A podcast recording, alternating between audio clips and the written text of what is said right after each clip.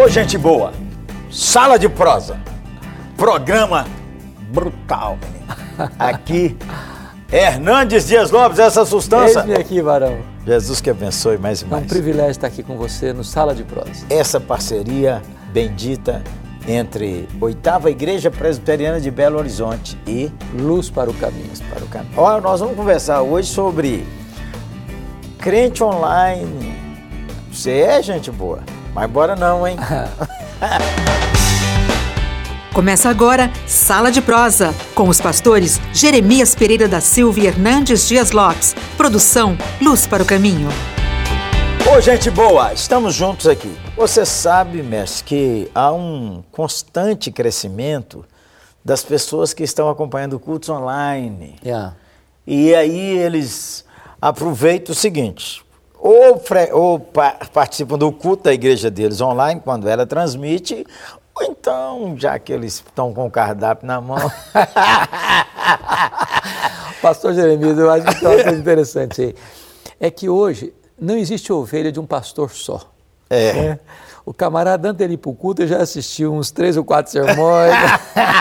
se, se o pregador- Ao gosto, se o- se o ao pa- gosto. se o pastor dele assim, não, não é daquele cara que gosta muito de preparar um sermão, ele vai ficando, vai ficando para trás, sabia? Isso, é. isso é um Mas desafio. que ao pastor. fenômeno, esse fenômeno, ele vai, vai acabar com a igreja Não, local? não vai acabar. Não. Eu vejo o seguinte, pastor, eu acho que é uma benção todas essas ferramentas que nós temos nas mãos, porque são janelas abertas para o mundo. Para o mundo. Toda a igreja Não pode ser global. Pode abrir mão disso. É não é verdade? É uma verdade. benção. Agora, eu acho que o irmão é membro da igreja por comodismo, por preguiça, por conveniência pessoal. Ele deixa de ir para a congregação presencialmente para adorar o povo de Deus, para dar um abraço em alguém, dar uma palavra de encorajamento para outra, receber uma palavra de encorajamento para ficar em casa enterrado num sofá ou deitado na caminha dele lá assistindo.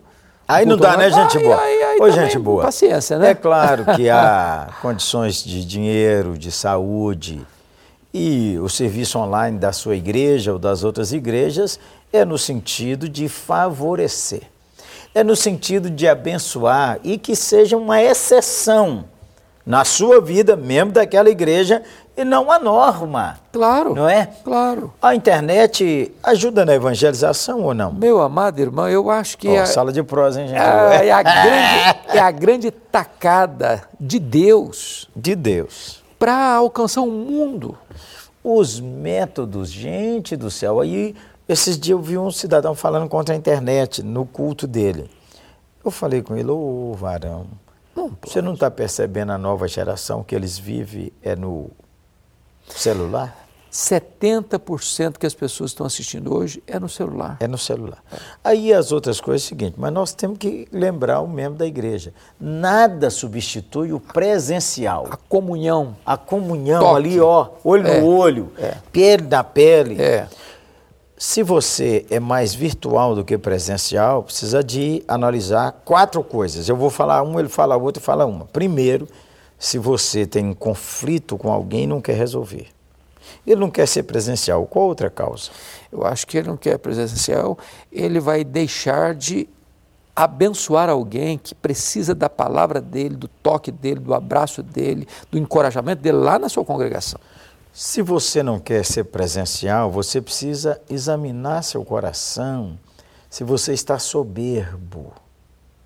O mestre mencionou aqui, porque às vezes seu pastor não é igual o Hernandes aqui, mas ao mesmo tempo ele é um homem bom, tem uma palavra, ora por você, acompanha a sua É quem família. está assistindo você espiritualmente. E Deus criou a igreja para ter comunhão, gente boa. É, com certeza.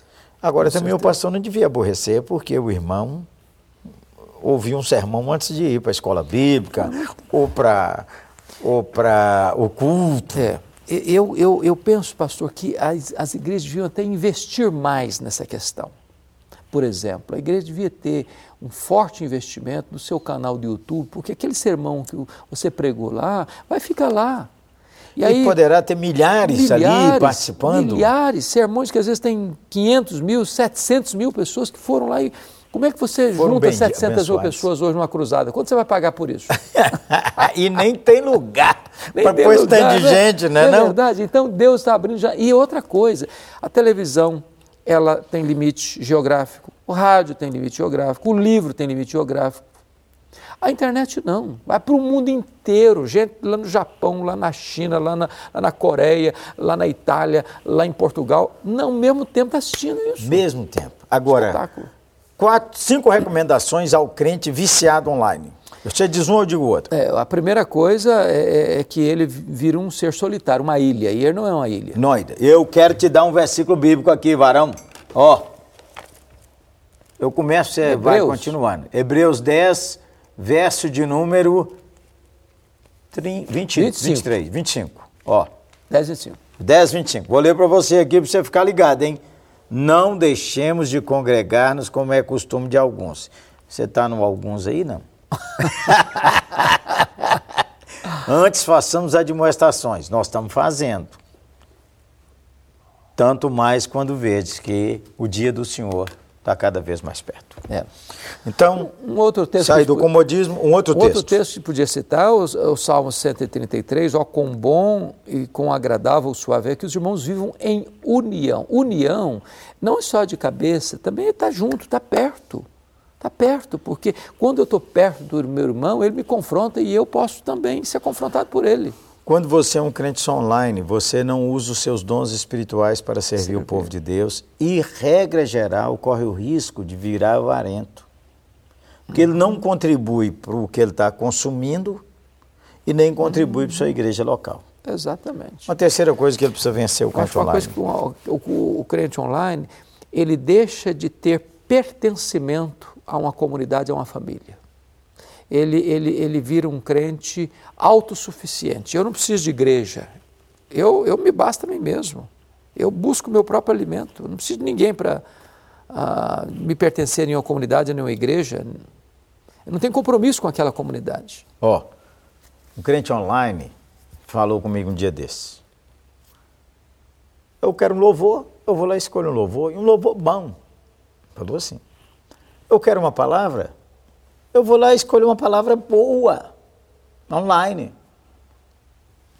Estou completo, pastor Jeremias. Aí eu disse para ele assim, a hora que você estiver doente, Eu- liga lá também para eles orar por você. Para ir lá no hospital te visitar. Para ir no hospital te visitar. Aí você liga o filme lá. Eu acho que o, que o que é importante é que uma coisa não exclui a outra. Exatamente. Não é verdade? Eu acho que a pessoa deve estar engajada na sua igreja, fisicamente, presencialmente, mas nada obsta. Contribuintemente. É, contribuintemente. mas é possível que você vá lá no canal e escute uma boa Ó, mensagem. Então veja, você é um crente presencial e online? Sim, Eu as também. duas coisas. Eu sou as duas Animado coisas. com as duas coisas. Animado. Agora, eu sou mais animado presencial. Presencial, já pensou? Nós dois poderíamos estar fazendo essa conversa online, mas presencial É melhor. é muito melhor. Eu já tive, e eu acho que você também, quantas vezes você vai para a igreja amarrotado, amarrotado emocionalmente. E você chega lá, é um abraço, é um olhar, é uma palavra, é a mensagem que você escuta, são os, o- aquele louvor que é diferente escutar uma, Diferente, uma- uma- participar do louvor, é, escutar. É outra coisa. E esse- sai dali restaurado. Esses dias uma senhora me disse, Pastor Jeremias, eu quero agradecer pela igreja. Ela teve uma paralisia facial, varão, e ficou semanas sem ir ao culto com vergonha, porque a cara entortou. Aí ela pôs tipo um véu, um chale e foi no culto. Quando ela chegou no culto, ela ficou acanhada de entrar no templo. Um adolescente de nossa igreja, de 16 anos, olhou para ela, chegou perto dela e disse assim: Eu estou achando a senhora muito triste, eu quero orar pela senhora. Senhor Jesus, abençoe essa mulher. Que o Senhor ponha alegria no seu coração e Olha restaure ela onde ela precisar. A face voltou na hora. Aleluia. Ela tirou, ela falou comigo: o senhor precisa ver. Eu não conheço aquele menino. Deus me trouxe aqui para me abençoar através do corpo de Cristo. Glória a Jesus. Seja presencial, gente boa. Amém? Deus abençoe sua vida. Valorize a sua igreja, valorize o seu pastor, valorize a comunhão dos santos. Isso vai abençoar a sua vida. Que o Senhor te abençoe e te guarde. Siga sempre na sala de prosa. Uma parceria, Oitava Igreja Presbiteriana e Luz para o Caminho. Que o Senhor te abençoe e te guarde e fortaleça a sua fé. Um grande abraço, Deus abençoe sua vida. Abraço. Programa Sala de Prosa, um programa de luz para o caminho e da Oitava Igreja Presbiteriana de Belo Horizonte. Luz para o caminho, o Evangelho de Cristo através da mídia.